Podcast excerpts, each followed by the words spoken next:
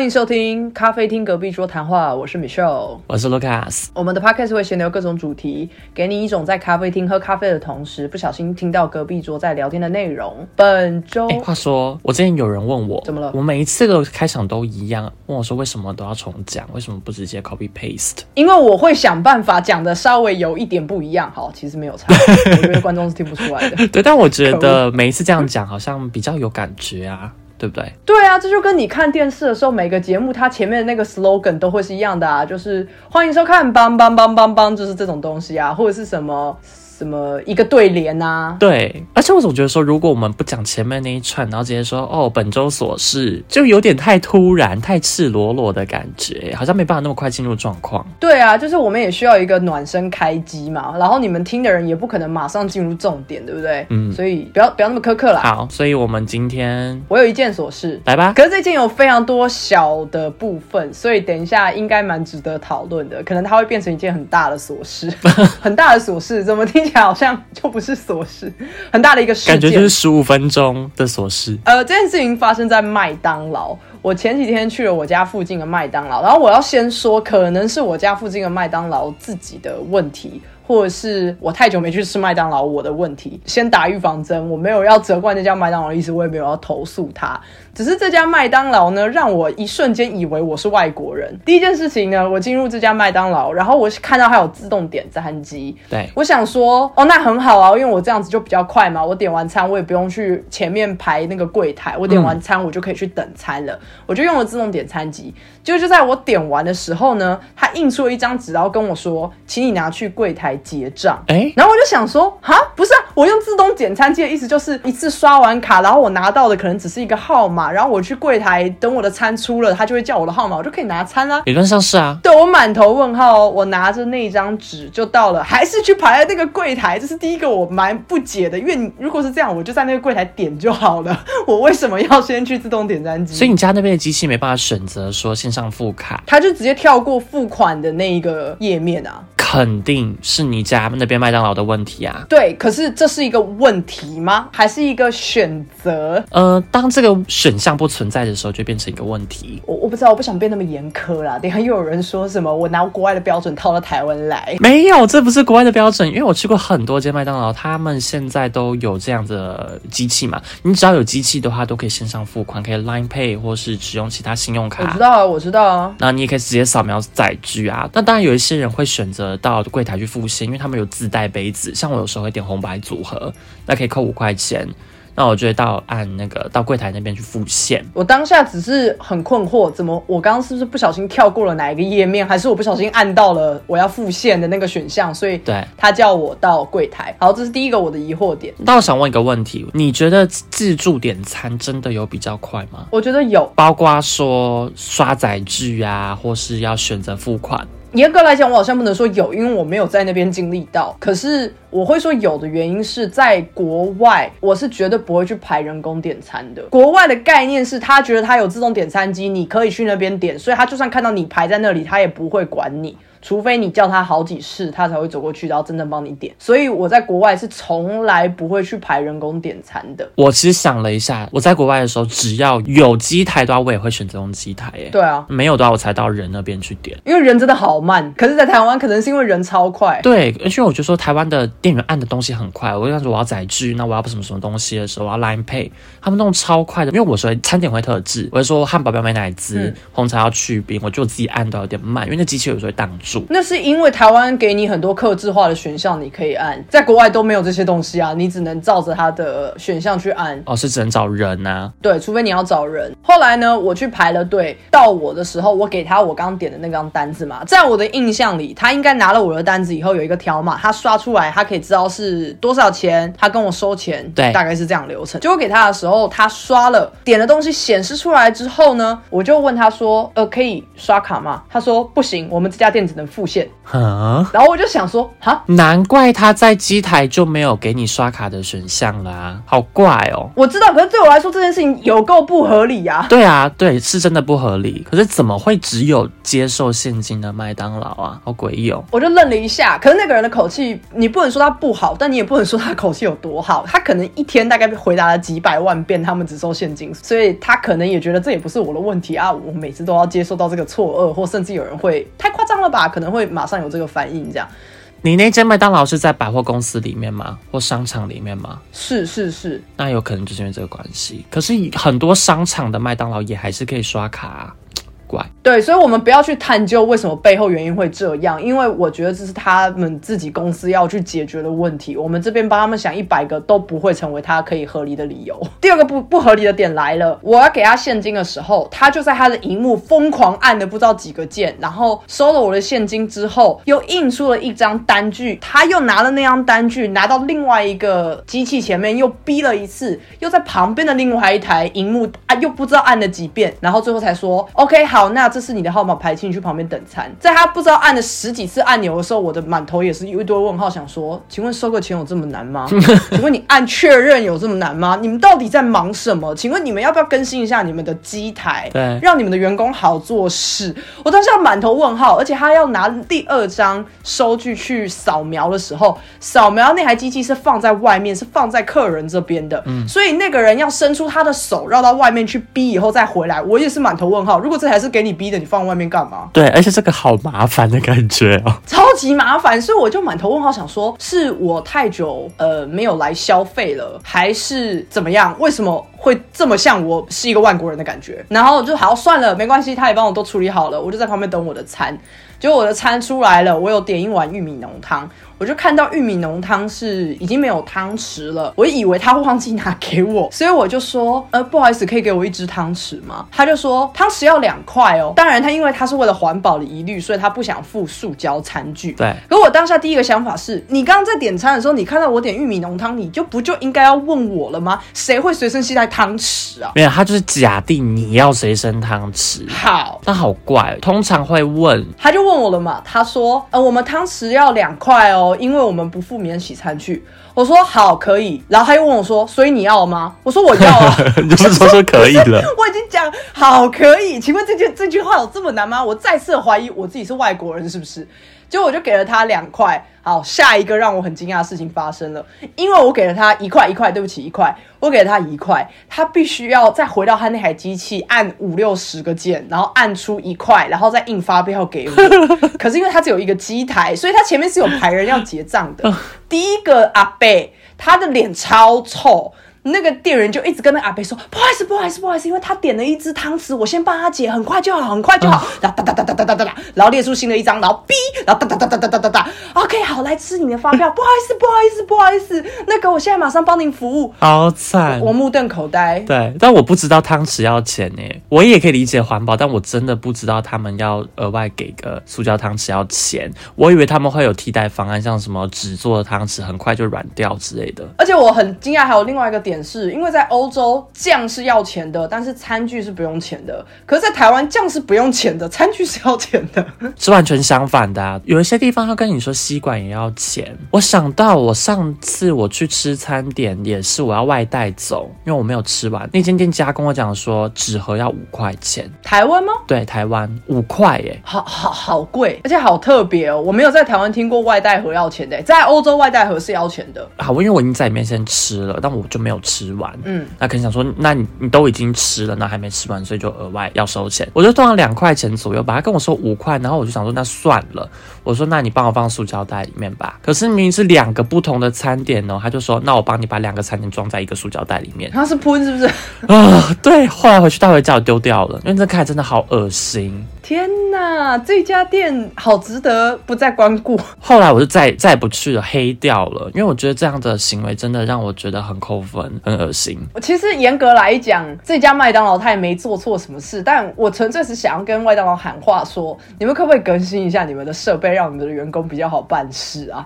啊，可是你真的要喊话的话，你就要去写信。我没有啊，我当然没有要写信这种，我只是觉得说我没有要怪在那边工作的人，只是我会觉得很多很多此一举的。事情在发生。首先你设置了自动点餐机，但你还是要去柜台付钱。那你有自动点餐机的意义到底是什么？你还是不能减少你的人力，不是吗？那你去柜台付钱的时候，他又要刷两三台机器，按好几个按钮，你为什么不能就是同步一下，或是缩短一些流程呢？它唯一一个优点会设定自动贩卖机、自动点餐机的原因，就是在于说，他不想要柜台前面排一堆人在点餐，他可以有人在那边付钱，可他不要一堆人卡在那边点餐。可是妙的是，是台湾人其实是不常使用这个状况的，而且台湾的服务生也不可能拒绝别人直接跟他说：“哦，我要点餐。”对，就是台湾服务生不可能说，请你去后面那边先点完，我这边只负责结账。这件事情在欧洲是有可能发生，但是在台湾不可能，你明天就会被客诉了。对啊，对啊，对啊。所以严格来讲，他们是引进了自动点餐机这个系统，但是连最基本的可以刷信用卡都做不到，会让我觉得蛮问号的啦。我没有要谴责哪一间麦当劳，我也没有要爆出来，只是这间麦当劳的整个过程让我瞬间以为我是外国人，怎么好像什么事情都不知道了？那你以后还会再去这一间吗？嗯，会，但是我很害怕我自己现金带不够。对啊，因为这是一个很大的问题耶。通常我们身上不会有现金啊。我身上现金是够的，因为毕竟麦当劳也不太可能吃到什么一千一两千块，所以几百块的现金我是有的。只是我很害怕下一次我是只带一个手机去到现场，然后哇完完全不能付钱。对对，麻烦。我只是觉得这个体验很特别啦，我一度以为我在国外，好像不像是在台湾一样，怎么会有那么多问题？然后我完全不知道，呃，所以我现在要干嘛？其实这很有趣的点是在于说，因为长期住在国外，那如果回来台湾一阵子，可能一个月，或者说就算是你今天要永久的移回来台湾了，都会有这种比较的感觉。我当时其实有做了一个列表，就发现说台湾的厕所好矮啊，嗯，或者说服务员很凶啊，服务员比我意预想到的还凶之类的，嗯嗯，我就做一个很大的对比啦。对啊，就是这是称作什么反文化冲击的部分，就是你在国外生活很久了，你回到自己的国家的时候，反而会有反的文化冲击，这样。没错，对好，这就是我们今天的琐事，你那边有吗？我今天这周没有很平淡。好，那我们就进入本周主题。今天要聊的是补习，就是从小到大，我相信大家都补过非常多习。我们之前好像没有聊过类似的话题，顶多只有在打工的时候，当时有浅谈到一点点，说我们都在补习班打工过，嗯，没有真正深聊过说我们从小到大到底学了多少东西，然后浪费了爸妈多少的钱。我们这期有要讲浪费多少钱吗？应该也不会吧。是没有，可是我我刚刚在自己在列的时候，我就觉得哇，我有好多补习都好浪费钱，就根本不用去补，你知道吗？可能很多补习的原因是因为父母根本没有时间，所以把小孩丢到补习班。我自己就是这样的小孩。哦，我这边补习的原因是因为我我爸妈一直觉得需要去补，可能我哥哥有补，他们就会觉得那我也一定要补，就把我送去了。是因为公平的关系，还是觉得说这样子比较心安？不是就觉得那科好像很难，所以既然哥哥都学不会，妹妹一定也学不会，就把我也送去了。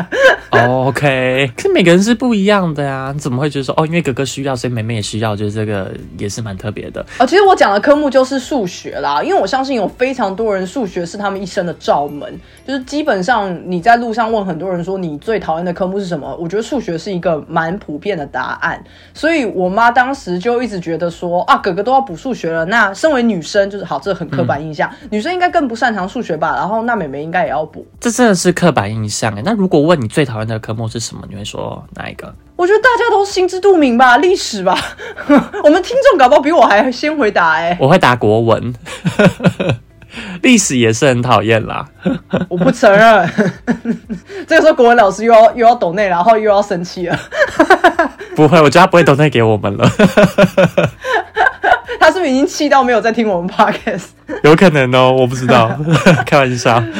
哎、那好了，你觉得补习有效吗？我觉得其实很多时候补习真的是补心安的耶，至少在我身上来看你，你觉得几趴有效？我觉得可能就十趴有效。哈，这么低哦？对我不是属于那种补了之后就比较好的类型。为什么？因为如果真的是补了有比较好的话，那我国中或高中补的科目应该要越来越少，然后分数要考得好才对。可是根据我这边所列下来的，我我国小、国中、高中都补了很多的科目，但是我这些科目在考试的时候依然没有比较好，都还是拿很烂的分数啊。呃，可是这不一定是一个正相关，你知道吗？就不一定你有补习，你就一定考得高啊。这里面一定会有很多其他的因素，比方说你考试的当下你有没有粗心，或者是你有没有读懂老师真正想要考的内容这类的。你可能会，但是你粗心，然后你的分数没有考高，这种我很确定的是，我没有粗心，我就是懒。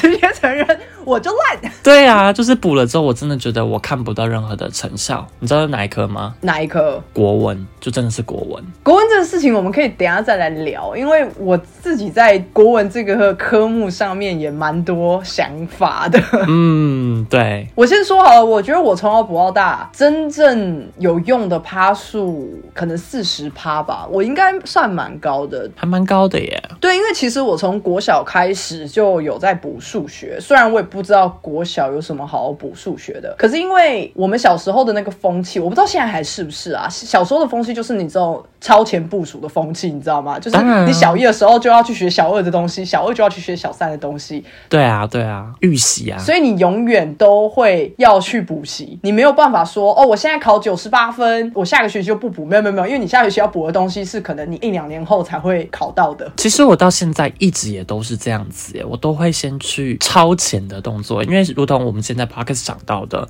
我有计划要去上软体课程，包括线性代数啊这些课程。嗯，我今天还写信给大学，跟他们讲说，你们可以先提供 PDF 或一些 PowerPoint 给我吗？我可以先预习，这样我在上课的时候就可以比较好的理解。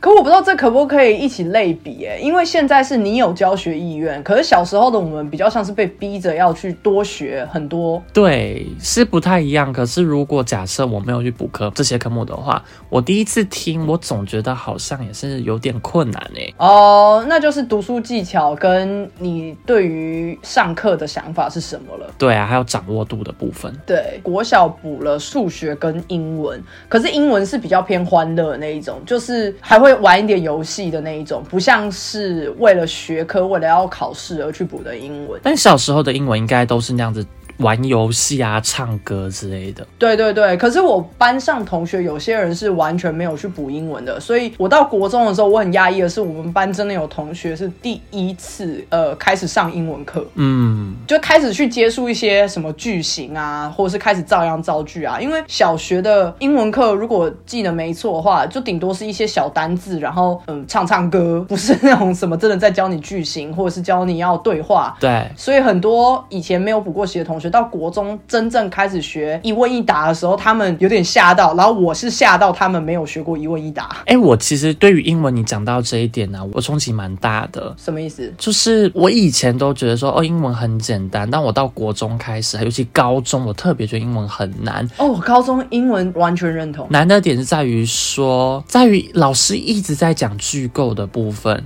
主词、动词、主词补语、受词补语那一些，让我觉得好困惑。就很文法，对，但是因为我从小到大受到的英文教育是没有在教什么是主词，什么是动词的。哦，对对对，我也是。我后来我可以区分主词跟动词，但是补语的部分我始终不能够理解。我是到大学的时候学了德文，我的英文才开窍的。我国小欢乐班嘛，嗯我国中的时候，我有请一个英文家教，那个家教对我来说帮助真的好大。可是同时之间，在高中的时候，我也有一种从天堂掉入地狱的感觉，因为国中我一直跟着那个家教走，然后那个家教非常非常的有经验，所以给我一种我英文很好的错觉，因为他很会帮我备课，然后我也很认真的跟着他的步伐，有点像是无痛学习的感觉，因为他太会教了，加上国中英文跟高中英文的那个等级真的差距有点大，对所以国中的时候会觉得哇，我英文好强哦，我考试名列前茅，我英文一定很厉害。就一上高中，就像你讲的，虽然句构的东西对我来说不是那么的难，但是单字量一下子大暴增，然后考试的方法跟考试的时间又相对的更多，然后时间更短。题目超多啊！对我整个就觉得哇，我瞬间好像英文信心全失哎、当时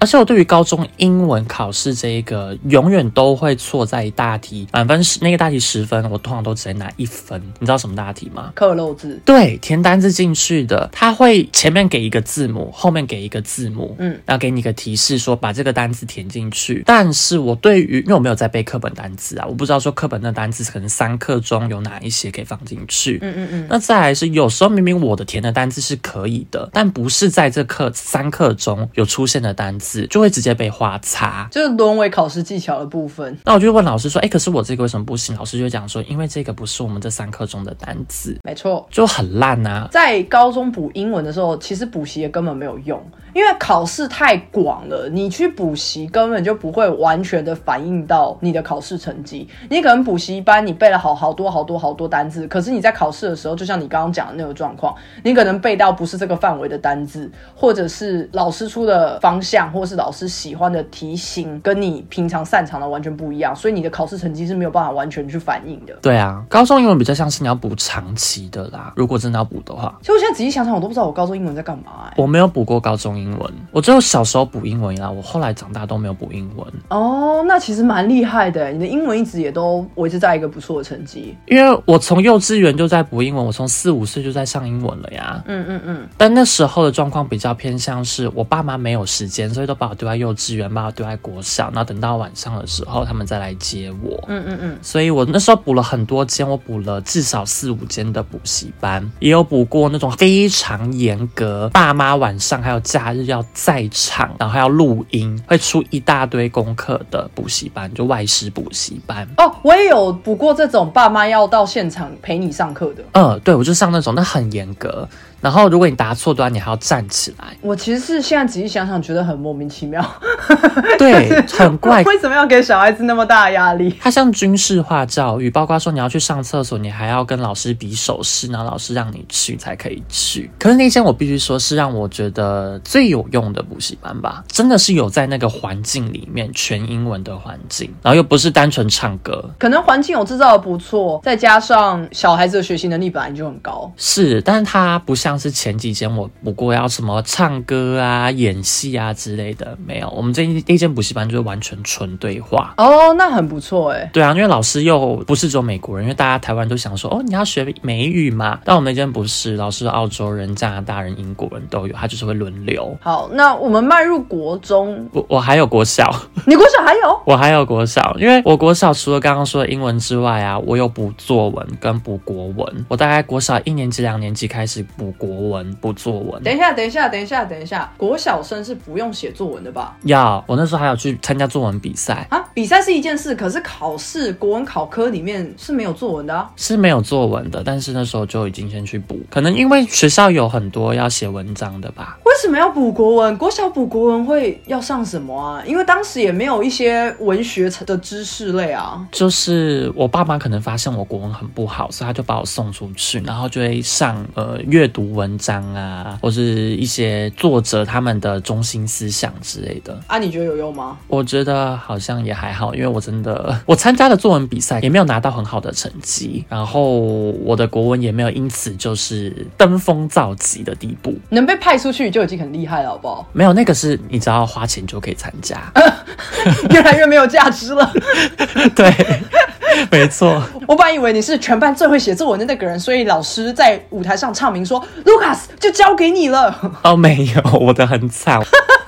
中文真的不好，所以就赶快去恶补，这样，那我们就可以到国中去了”。我必须要说，国一上学期第一次的段考对我的重创就是国文诶、不意外，因为那时候可能是变六十分左右，是不是？没有，我现在都还记得我当时考几分，我当时考二十七分诶、哦，你真的很烂哎。因为我当时国小就不太需要读什么国文，我的分数就考蛮高的啊、因为当时的国文考科就顶多是改错字、照样造句、填空、对背生字，就是你只要字会写就好了，基本上是这样。对，可是，在国中之后，他就会开始文言文什么诗啊、文言文啊，然后你要去记作者啊什么的这些，我完全不知道要怎么准备那个考科，还是我甚至根本没准备，我自己也忘了。还有默写，对，然后你还要背什么注释，有些老师很严格的，还会跟你说什么一字不漏。对因为我有一个老师就这样。我没办法，我连通常默写我只能写一句两句而已，所以我默写通常都拿个位数的分数，人家都是用扣分，用一百去扣的，我都是用加的。好惨！对，我就一个字零点五分那样。我当时第一次考完就是出现二十七，而且我记得我当时是全班倒数第二，最低的好像二十三吧。吧，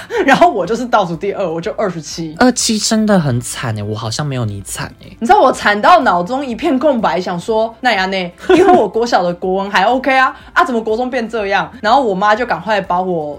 拎去补国文，嗯，你看从小就要补国文吧？可是我后来我觉得可能是我念书方法掌握的不对，哎，因为我就是变成拿国小的念书方法在念国中啊，谁国中才还在那边给你考什么改错字啊？不可能，一个国中那边考这个啊？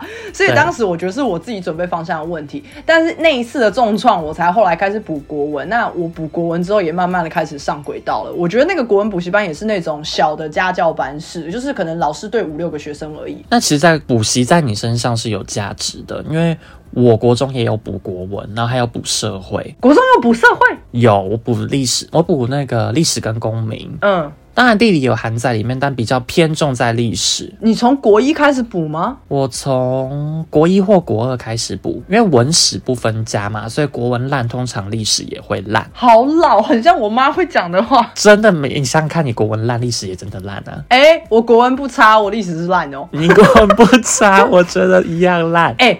我国文真的不差，哎，不行不行不行！我知道我一直念错字，但我一定要平反一下。我国文在大学联考我是顶标的，好不好？哦，那你很厉害耶。对呀，所以我国文没有那么烂，但是我我地理历史真的烂，真的烂，没有在骗，烂到底。我是真的都烂，然后因为历史那时候我甚至有遇到比较惨的状况，我没办法读进去，所以是我爸。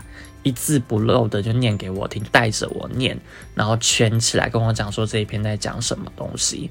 要不然我没办法读。我后来发现，其实我有点阅读障碍。哦，对啊，刚刚听起来是有一点点，要么是阅读障碍，要么是可能就是注意力不集中，类似那一种。对，因为我发现说奇怪，为什么要记忆的科目我都会这样，就是国文、历史这一类都还蛮烂的。所以社会科，我爸真的花很多心思在带我，他不会带我读地理，带我读历史跟公民。所以你去补习有用吗？还是爸爸带比较有用？我觉得我爸带比较有用。干嘛花钱？没错，可是我那时候国中还有补过一个很特别的课，叫记忆课，就是联想法、树干图啊，或是心智图的课程。哦，你有补过吗？我没有补过，可是听说这是可以促进小朋友大脑的训练吧？对，可是我只有补过一堂而已啊，就补一次。对，因为我觉得有点无聊。当然是，其实课程本来就是无聊的，但是课程是对于学习是有帮助。如果再一次选择的话，我可能会继续上那样的课程。他就会跟你讲说，透过怎样的关键词，你就不用去记一大堆，你可以用联想的。嗯嗯嗯。那后来我自己在读书的时候，或是我自己在教学，我也是这样教。因为我现在想到的是，比方说有些人会上过什么速读，嗯，我就觉得他这样长大的读文章的速度，就或是看书的速度就会很快，然后很快抓到重点。我是觉得可能是有一点帮助的啊。我本人是没有上过啦，我只是觉得说，如果小时候有学类似像这种技。能类的，好像长大还是可以用到。对，的确这种课程的话，我觉得是有帮助的。我是没有上速读啦，因为我读读书本来就障碍了，所以我没办法速读。只是我妈那时候也也有发现说我有这样的状况，所以她叫我在每一个文字下面去点去做记号，嗯嗯嗯，这样我就不会漏掉任何一个字。而且我很常在考试的时候漏答题目。就会跳掉。但除了记忆课程之外，我还要补过理化，我补过半年的理化。哦，我也补过理化。嗯，那你觉得有有帮助吗？嗯，我觉得帮助性很低。我后来发现，我对于补习有一个很吃一个条件，可能每个人都是，就是你要找到适合你的老师跟教学方法。对啊。那我是到长大之后，我才知道说，其实我不适合大班的教学，就是那种好多人的那一种，我反而会分心，我没有办法专心，我会觉得。我可以偷闲，或是偷写功课干嘛？不知道，就是小班的那一种，或像是我刚刚提到家教，或是只有五六个人的那一种。对，我反而比较能专心上课，然后对症下药，非常合理啊。所以当时的理化课，我也是在多的人的班级里面，我就补的蛮烂的。其实就是要有人盯啊，也不算呢。我觉得比较像是说需要有因材施教的感觉。嗯，因为我当时补理化也是很大的班级，嗯，甚至还是偷。偷上课，因为我的意思是说，这个老师是在学校里面教哦，然后他出来开，所以他有个秘密的补习班，但因为他真的很会教，所以一代接一代，就是一一个年级接一个年级这样传下来。然后我哥也上过这个老师的课程，可我对这个理化班最大的印象有两个印象啦。我对于课程完全没有印象，但我印象深刻的是，我买珍珠奶茶，然后把它放在包包里面，然后就不然压爆了，然后珍珠奶茶就是弄得包包里面 到处都是。很尴尬，然后当时老师就跟我跟助教讲说：“你去帮他洗包包，然后让我去上课。”那助教一定干在心里，你知道吗？对，助教就想说莫名其妙，我还要帮你洗包包。你自己把饮料放在包包里面压爆，干我屁事！然后第二件让我印象深刻的事情是，那时候就是刚好国二同学之间在流行看 A 片，然后我在上课的时候还是考试的时候忘记了，我就拿他的手机，然后把外套盖在头上，然后看 A 片，被老师发现。是为什么？声音哦？没有，没有声音，因为我戴耳机。老师就想说我到底在干嘛，然后就把我的那个外套掀起来，然后发现我在看 A 片。完蛋了，好尴尬啊！超尴尬，而且那个老师还是我妈去拜托他，请他收我的。完蛋了，你你妈也会知道这件事。我我妈可能不知道，但是后来我就没有补，我才补半年而已啊，觉得太尴 落。荒而逃的一个概念，根本就不是因为不想补，或是觉得自己不需要，是完全是因为太羞耻了。其实也是因为不需要啦，你知道为什么吗？因为我国二班导就是国二上的时候，班导就是教理化的了，嗯嗯嗯，所以自己班导都教理化，我不可能还到外面去补，那很奇怪。他那时候知道我到外面补，也是蛮尴尬的。他会不会对你有敌意啊？没有，但是我那时候的班导人很好，他会把我们留下来，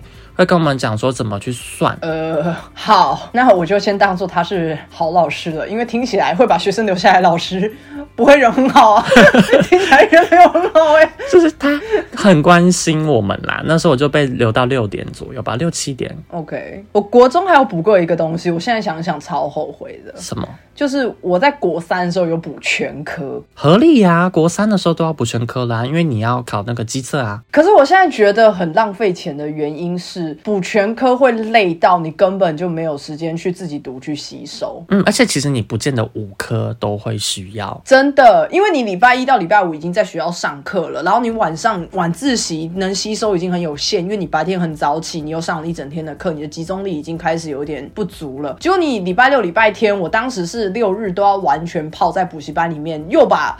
呃，五科全部再上过一遍，然后晚上又留在补习班自习。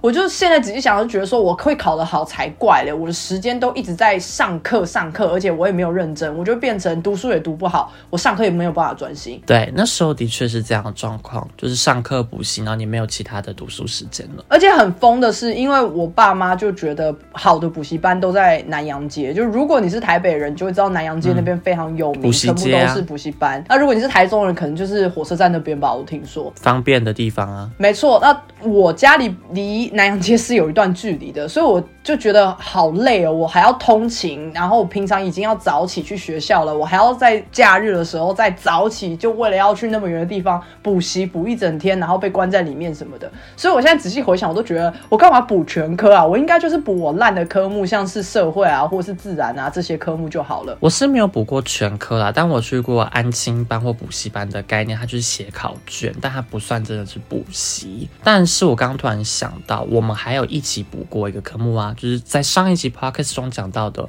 我们补过数学。我必须说，数学是我从小到大补习一个蛮大的成就感来源诶、欸我知道你很爱数学，我很爱数学，可是我又刚好都选到教学状况很符合我读书习惯的补习班，从国中、高中都是这样，所以我的数学成绩一直都蛮好。那蛮好的状况下，我就会觉得我很厉害，我很有成就感，我很喜欢这个科目。这就是成就感啊，对啊，你喜欢啊，你读得好啊，这是一个很例外，没有没有。可是我后来上大学，我修微积分的时候痛苦的要死，因为当时那个老师的教法，我就完全不知道他在干嘛。然后我每次考微积分的时候都都在及格边缘而已。那当时也是一个重创哎，我想说哈，我从小数学好到大，我我就觉得我数学很好啊，就我到大学修微积分挂掉。嗯，我只是说，我们国中在数学补习班里面碰过面，我们好像前几集有聊到吧，当时还聊到有帅助教这件事情。对对对，但我真的对你、嗯、那时候见到你没有印象，不用再强调了，我可能后来有想到啦，我可能想到我们的共同朋友，不用安慰我，然后有想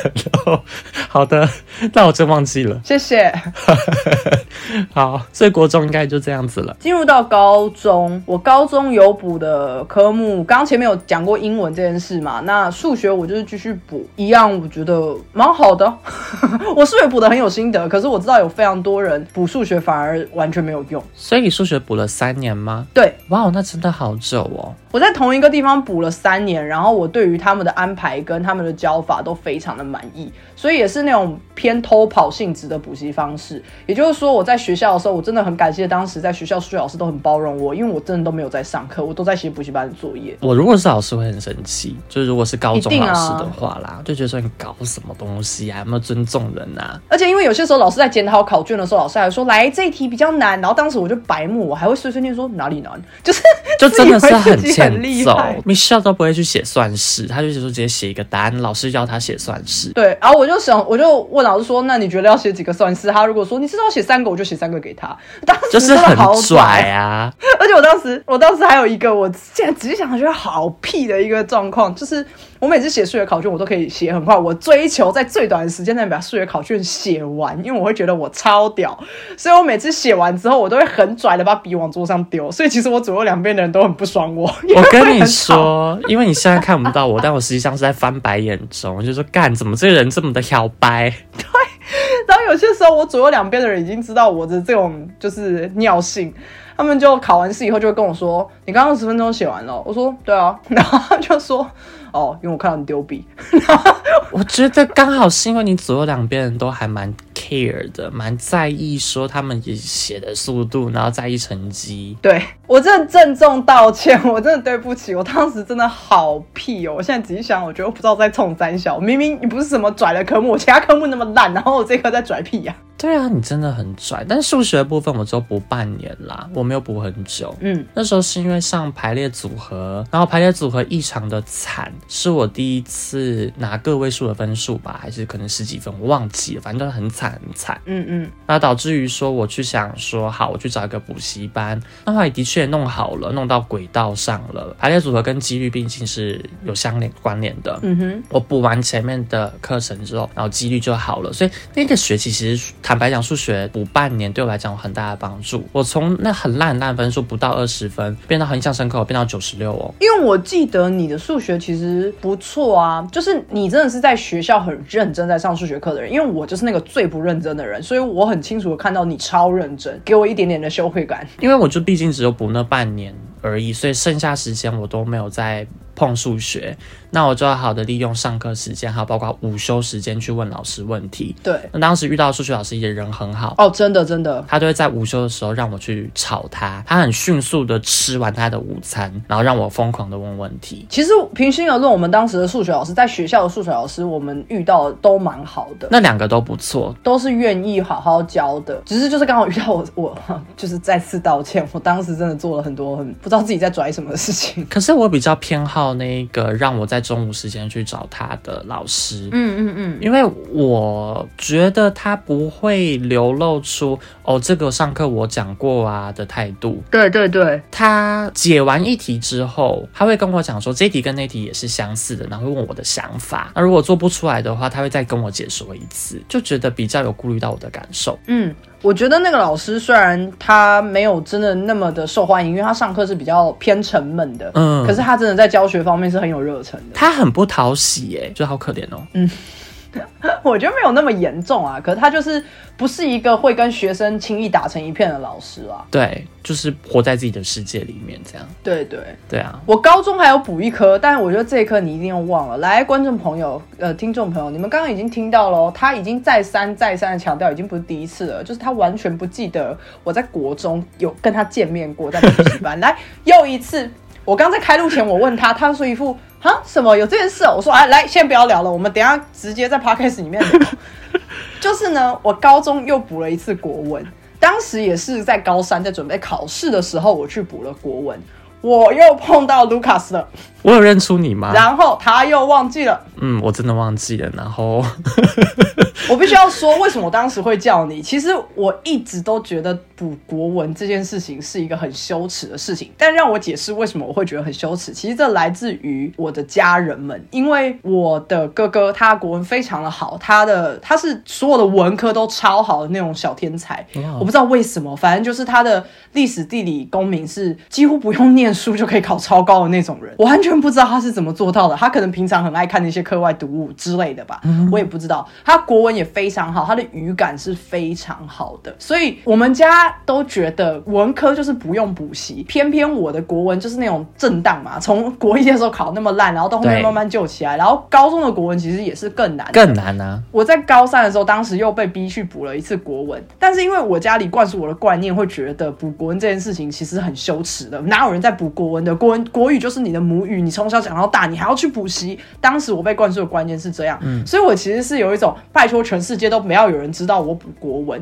结果我一走进补习班，我就看到卢卡斯坐在那边，他想说不是吧？为什么又遇到认识的？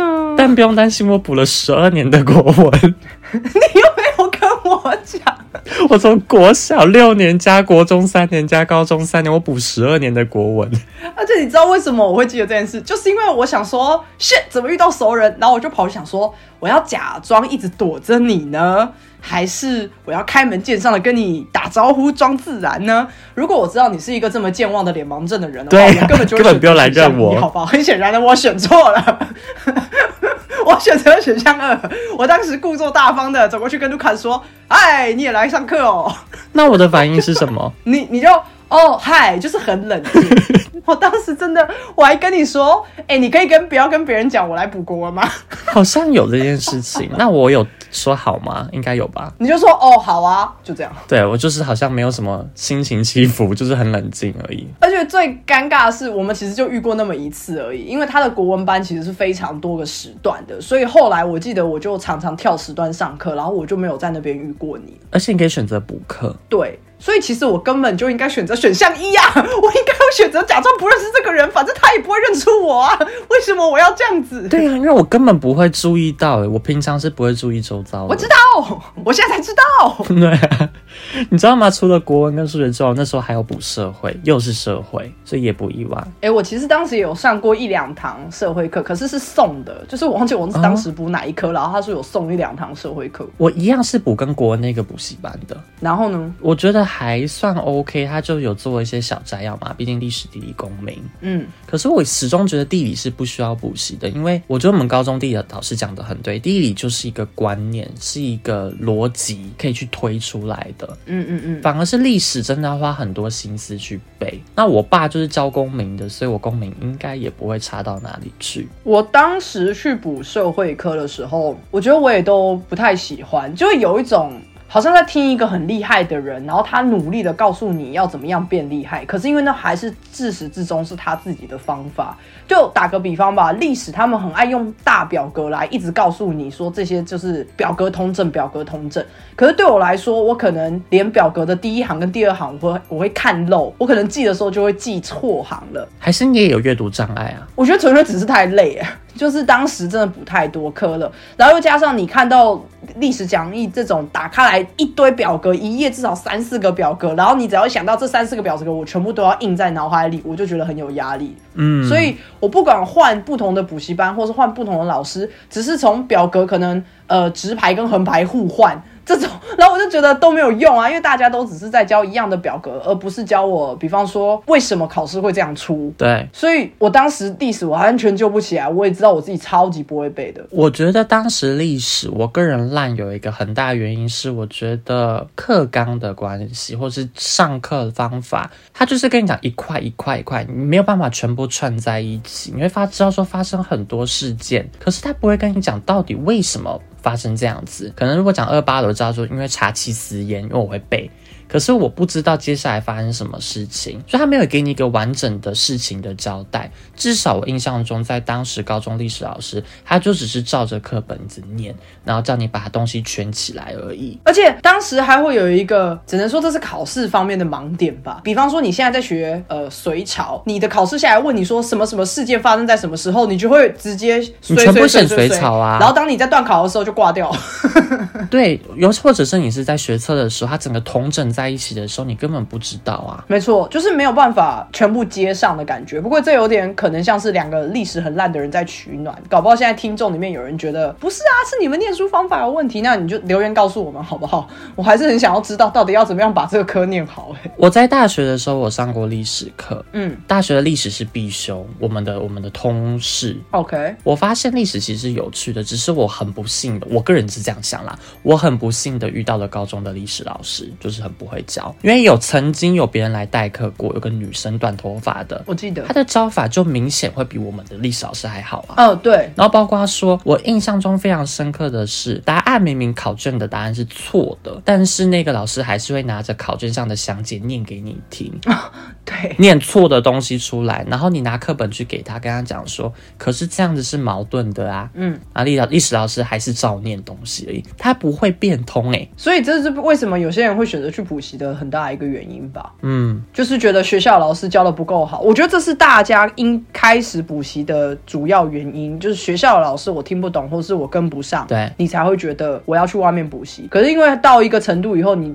你就会变成全部都好像要补你就去，你根本不去思考为什么你需要去补。是啊，可是你知道吗？后来因为这样的关系，国文、英文、自然还有数学跟社会，我在考学测的时候我就放弃掉社会了，我也放弃掉自然，我就出我就读国英数而已。我当时也是几乎是这样哎，CP 值比较高啊！你想想看，你读社会科你要读三个，你要读自然科自然也是三个耶。没有，我当时纯粹只是看我想念的科系，它好像采集什么，所以我就读那些会采集的科目，几乎都只采集国英数，然后剩下的就是乘一或乘零点五，但国文已经乘二。但是也因为这样关系，我国文那时候非常的烂嘛，因为如同大家知道的，我考了一个军标哦，所以你就只好拼了第二次的机会。对，因为我真的是说什么都上不了哎。嗯，理解。那高中毕业之后，你还有在上任何的补习班吗？没有哎，你有吗？英文？我有哎，又是英文，因为我当时在准备要出国考试的时候，我又去补了一下这个英文。可是这真的是比较跟前面脱节啦，因为毕竟已经是成年之后，而且是一个非常有目的性的。你知道你来补这个习的原因，是因为你想要出国读书。那出国读书，它有一个门槛在那里，很明显的知道自己的目标在哪里，而且是自己的选择。这跟前面的补习班差很多，因为这是你自己选择你要补的哦，你自己选择你要出国的，你大可不去做这件事情。当然还是很烦，那应该觉得比较认真，还是会烦，还是会觉得为什么大家都可以不用补这个，就我要补这个，多少都会。可是我觉得心态方面已经差很多，再加上其实台湾有非常多出国的补习班。还是那一套在教你答题技巧啦。对，所以有很多时候你其实是在练怎么答题技巧，还有去哪里找答案，而不是真正说哦，对你现在就开始从头的磨练，考试导向的有帮助，有帮助是并行的，是并行的，但是有一些老师是比较偏重一边这样，嗯，就比较偏考试导向课程，那也有绘画课程吧？我记得那时候你好像跟我的一个共同的大学同学有上绘画课，对我当时其实补了一个稍微特别一点的，叫做英文绘画课。嗯，嗯现在仔细想想，我觉得这个课的收获非常非常非常的大。原因是我们的体制里面是没有教我们怎么讲英文的，你顶多上课的时候被点起来念念课文。可是你只是照着念，你其实不会去思考说你想要讲的话，你能不能真正的表达出来。所以我在大学的时候突然意识到说，哎，不是啊，啊，我前面读了那么多年的英文，然后我现在完全想自由表达这件事情都做不到，所以我才跑去上英文绘画课的。嗯，那是真的有帮助的。我必须说，可能之后语言学习我们可以再多聊一点，就是有一个环境出来，大家去那边都是为了要讲英文的时候，你真的会慢慢的进步啦，就是这样子。是啊，而且我觉得。得听说读写中绘画应该是最容易练起来的，短时间应该就可以冲起来。如果其实你的脑袋里面是有那些句型跟单字量，你只是缺机会的话，这是很快的进步。对，所以我是后来算是国民义务教育之后嘛，就是在这些国英数设置之后，还有在补习的东西就是英文了，其他当然也不太需要了吧。哦，我刚其实想到，我虽然没有补这些科目，但是我。成年了之后，为了课程、为了工作的关系，所以我有去上过商业的课程啦。那我有上过专案管理的课程，可是都不是在体制内的了。嗯，就是比较偏向是你自己想要精进自己，你才会去有一个目的性在的。对啊，就跟工作非常的正相关。好，我们今天就浅聊了一下，也没有浅聊，蛮深聊的，聊了一下我们一路以来的补习内容。我觉得我们应该算是在补习界不缺席，该。缴的钱也没漏缴了，你看我们每个人平均下来一个阶段都补三科哎以上。呃，没错，我这边算起来的话，基本上都两三科以上。我们缴很多哎。我记得我以前超羡慕那种完全不用去补习，然后就可以考的不错分数，甚至考的比我高的人，我都不知道自己在冲三小。嗯，搞不好他们偷偷有补习啊，我们不知道而已吧。嗯，我是觉得可能真的没有啦，就他们可能真的比较会念书，或知道怎么念书。嗯，也是有可能。对，那就这样啦。希望这一集你有了一些共鸣。那我们就下周见啦，拜拜，拜拜。